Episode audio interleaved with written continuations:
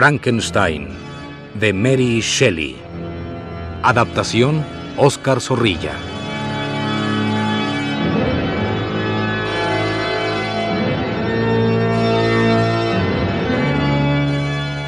Capítulo 10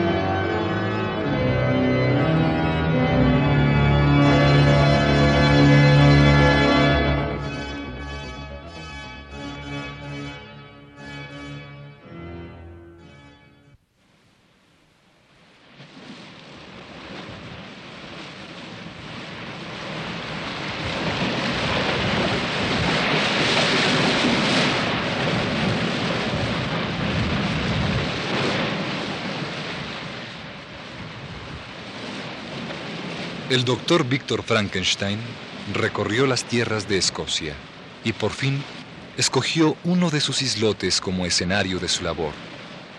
El lugar estaba perfectamente de acuerdo con sus proyectos, pues no era mucho más que una roca cuyos flancos soportaban de continuo el batir de las olas.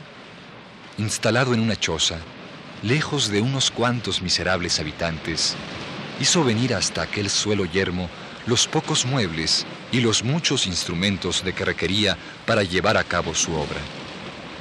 Aislado en aquel refugio, consagraba mañanas y noches al trabajo, y por las tardes, si el tiempo lo permitía, paseaba por la pedregosa playa. Así, transcurrieron bastantes días, y los progresos que hacía en su laboratorio iban sembrando en su alma algo muy parecido al terror. Tenía que terminar deprisa, pues los cadáveres que había hecho embarcar en numerosos baúles empezaban a descomponerse.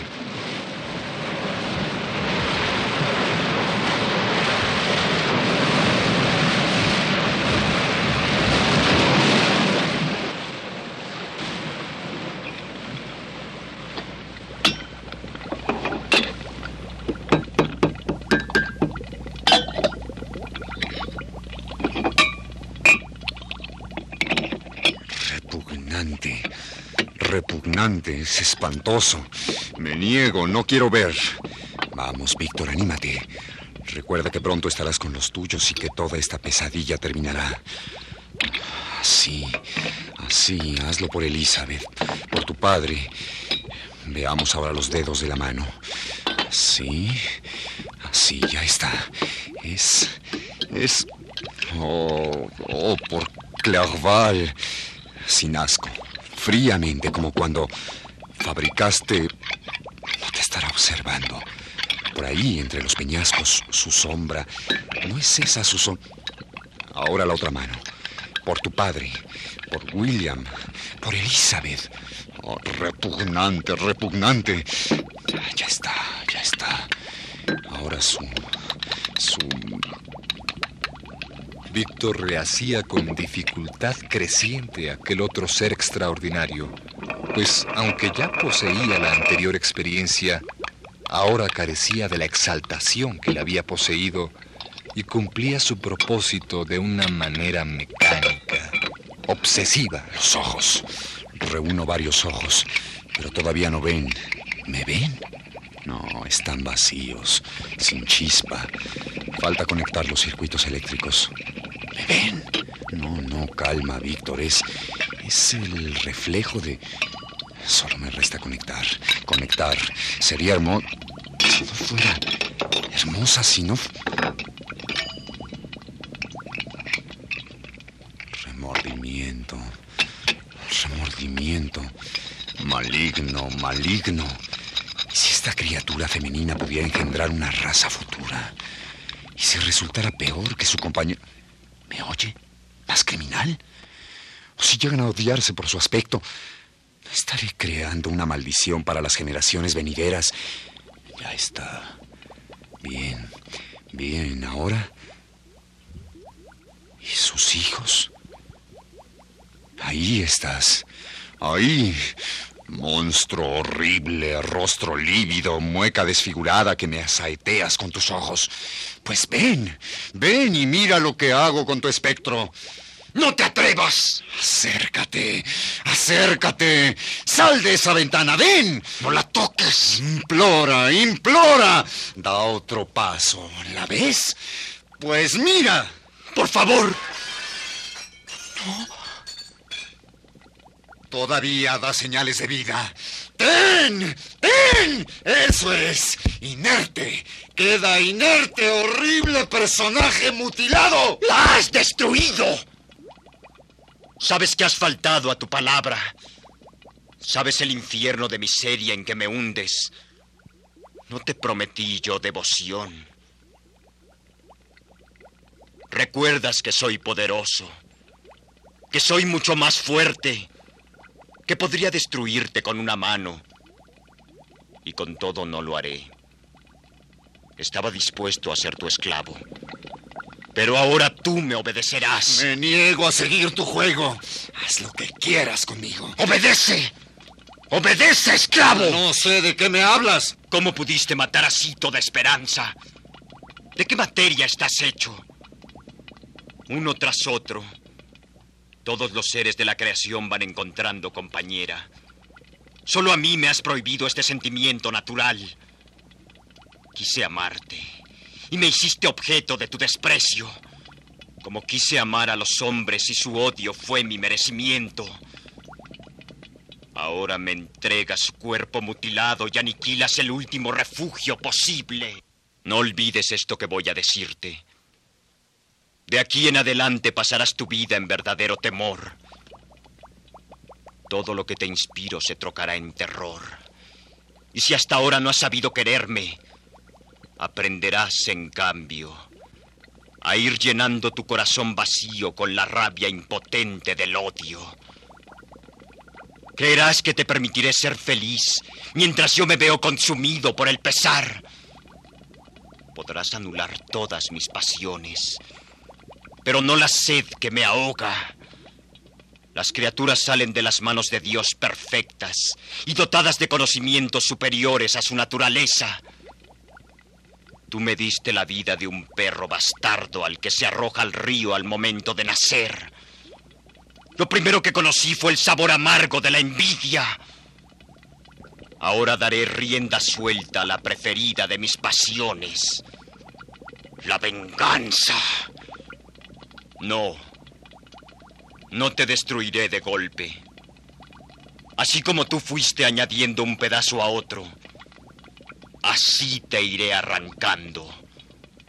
Una a una las fibras de tu corazón. Y si algo quedaba en ti de amor divino, pronto lo verás convertirse en abyección. No se puede decir que seas un mal maestro, ni que no tengas un alumno aventajado. Blasfemas, demonio. Infectas el aire con tus abyectas palabras. ¡Recuérdalo! Te seguiré minuto a minuto y estaré contigo la noche de tus bodas.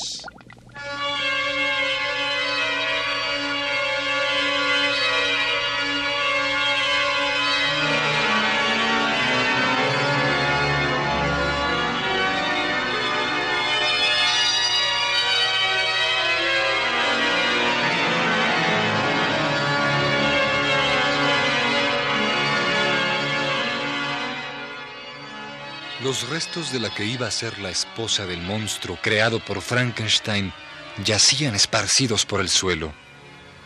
Con repugnancia infinita, Víctor los fue recogiendo uno a uno y colocándolos en un cesto también lleno de piedras para ser arrojados al mar. Los baúles en los que reposaban los cadáveres de las mujeres empleadas para darle forma fueron cerrados cuidadosamente junto con el instrumental científico. El olor de los cuerpos podridos invadía el ambiente y saturaba las manos del doctor. Víctor se disponía a regresar a Ginebra.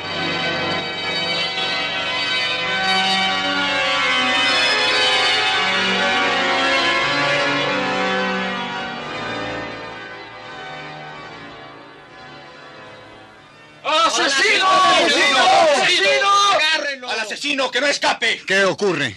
¿De qué asesino hablan? Pronto lo sabrá. Pero es seguro que no será de su agrado el que conozcamos su nombre. No tiene por qué ser grosero. Se podría esperar mayor cortesía para con un extranjero en este país. No hay cortesía para los criminales. No sé a qué se refiere, ni el porqué de este acoso repentino. Ahí viene el magistrado. A él explicará. ¿Explicarle qué? Estoy en un país libre, me supongo. En ninguna nación hay libertad para asesinar. Anoche encontramos en la playa el cuerpo de un ahorcado. Todos los demás vivimos juntos, así que usted y su misterioso visitante. ¿Cuál misterioso visitante? Piensa que estamos ciegos. Por las noches, entre las rocas, hemos visto su silueta y hemos escuchado su respiración. Por cierto que no es de alguien agradable. Y luego los gritos y ese olor. ¿Hay testigos? Ayer, al desembarcar, tropecé con algo en la oscuridad y caí de bruces. Mis compañeros de navegación descubrieron el cuerpo todavía caliente de un caballero, con huellas de haber sido ahorcado.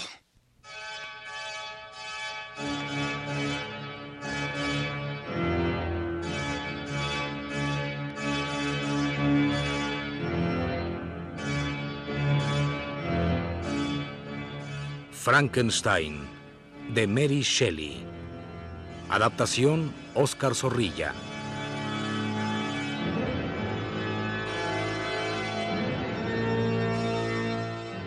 Actuaron en este capítulo por orden de aparición Eugenio Castillo, Jorge Humberto Robles, Alejandro Camacho, José Luis Cruz, Etzel Cardeña y Ricardo Lezama.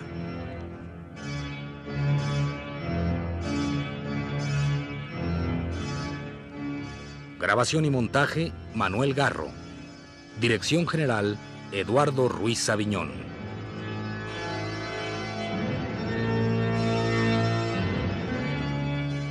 Una producción de Radio UNAM.